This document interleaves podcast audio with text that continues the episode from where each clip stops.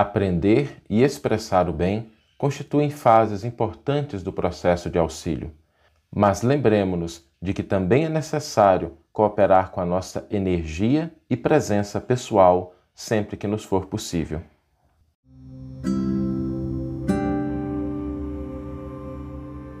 Você está ouvindo o podcast O Evangelho por Emmanuel, um podcast dedicado à interpretação e ao estudo da Boa Nova de Jesus através da contribuição do benfeitor Emmanuel.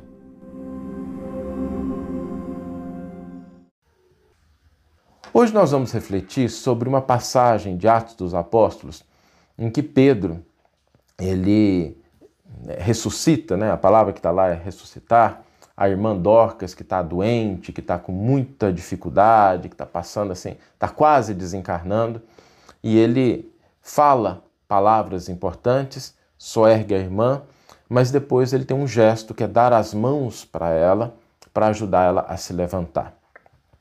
E esse gesto serve para a gente como uma lição importante, porque se nós estamos no processo de auxílio, se nós queremos auxiliar alguma pessoa, seja um ente da família, seja uma pessoa no ambiente de trabalho, social, se a gente quer contribuir com alguma pessoa, é importante a gente entender que existem três fases do processo de auxílio. A primeira fase é o aprender, porque ninguém auxilia se não tiver condição de aprender alguma coisa, se não tiver habilidade. Né? Por mais que a gente tenha boa vontade, a boa vontade é o prenúncio, é o princípio, é aquilo que dá início ao processo de auxílio, que ninguém faz nada sem isso, mas depois de ter a boa vontade, a gente precisa aprender, a gente precisa entender como auxiliar as pessoas, como contribuir, como cooperar. Depois de aprender, de internalizar, a gente normalmente passa para uma segunda fase, que é a fase em que a gente fala em que a gente comenta, em que a gente expressa aquilo que a gente aprendeu, e isso é uma fase importante. Nem o Cristo prescindiu disso. Jesus fazia muitos discursos. Aliás, todos nós nos lembramos do Sermão do Monte, né, o discurso que Jesus falou, que ele ensinou para as pessoas. A expressão verbal, ela é uma fase importante. Mas existe uma outra fase, que é uma fase igualmente importante, que é a fase que ela está simbolizada nesse gesto de Pedro de estender as mãos para a irmã Dorca e ajudá-la a se soerguer. Esse gesto de Pedro é um gesto simbólico que nos traz uma, uma proposta muito importante, que é a proposta da gente cooperar com a nossa energia pessoal. Aprendemos, expressamos, mas que a gente coopere com o nosso tempo e com a nossa presença pessoal para o soerguimento daquelas pessoas que estão passando por dificuldades. Eu vi o pessoal comentando aqui um pouco antes, né, no chat, sobre as pessoas que estão passando pelo Covid e as pessoas pedindo orações. Nós tivemos pessoas aqui na comunidade que perderam recentemente familiares. A Lúcia perdeu o pai dela, o pai desencarnou, mandou mensagem para a gente. A gente teve um momento de oração para que ela pudesse passar por essa dificuldade, por esse momento de transição. Então, isso significa a presença pessoal. Às vezes a presença pessoal não significa necessariamente a gente estar ali fisicamente naquele momento, porque hoje nós vivemos num mundo em que possibilita a gente estar presente pessoalmente através de outras formas. Às vezes, sabe aquele parente, aquele amigo que a gente não fala com ele há muito tempo e a gente de repente pegar o telefone e cooperar, né? ligar para ele perguntar: Fulano, o que está acontecendo? Você está bem? Como é que você está? O que, que eu posso te ajudar? Eu me lembro de um caso, já narrei aqui algumas vezes, mas vale a pena lembrar. Assim que começou ah, o período de quarentena, né, as pessoas em casa, aqui a gente tem o grupo de WhatsApp do condomínio. E vocês sabem que grupo de WhatsApp de condomínio é assim, um terreno complicado, né?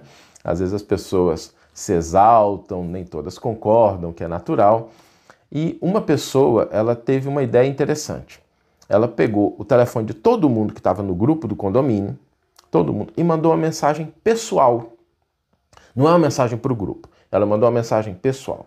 E mandou uma mensagem assim: Fulano, nesse período de quarentena, talvez você faça parte do grupo de risco, você tem alguma limitação, então eu queria me colocar à sua disposição.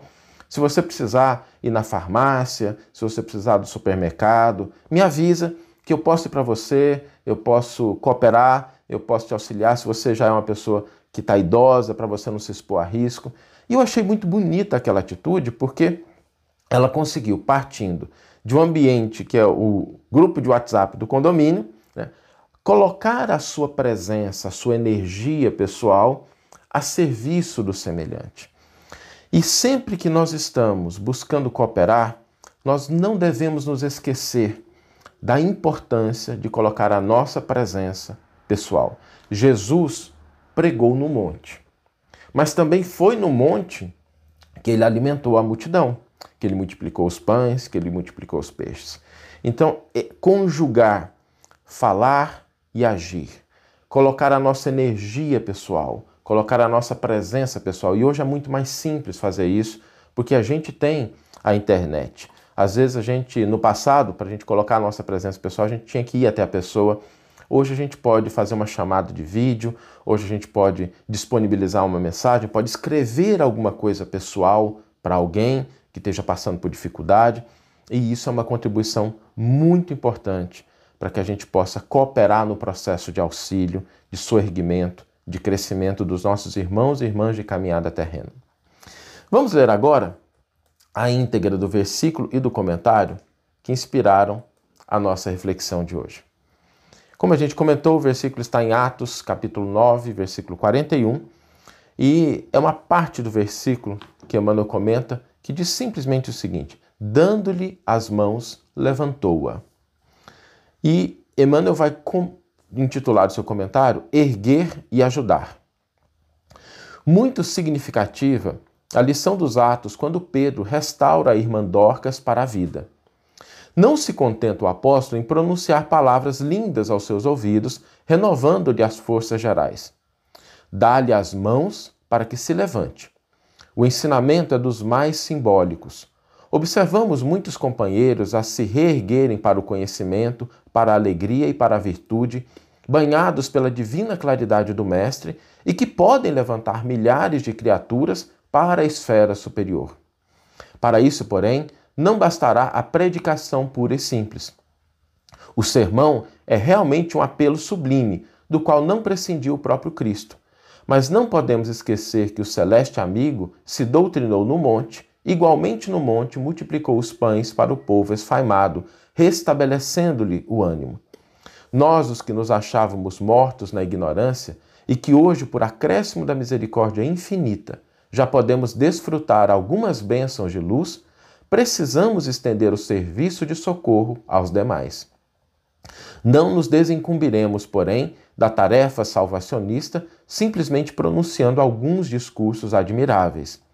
É imprescindível usar nossas mãos nas obras do bem.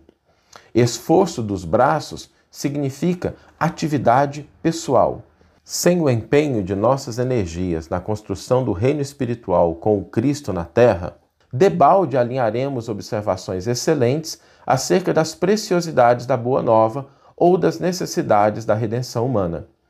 Encontrando nosso irmão caído na estrada, façamos o possível por despertá-lo com os recursos do Verbo transformador, mas não olvidemos que para trazê-lo de novo à vida construtiva, será indispensável, segundo a inesquecível lição de Pedro, estender-lhe fraternalmente as nossas mãos.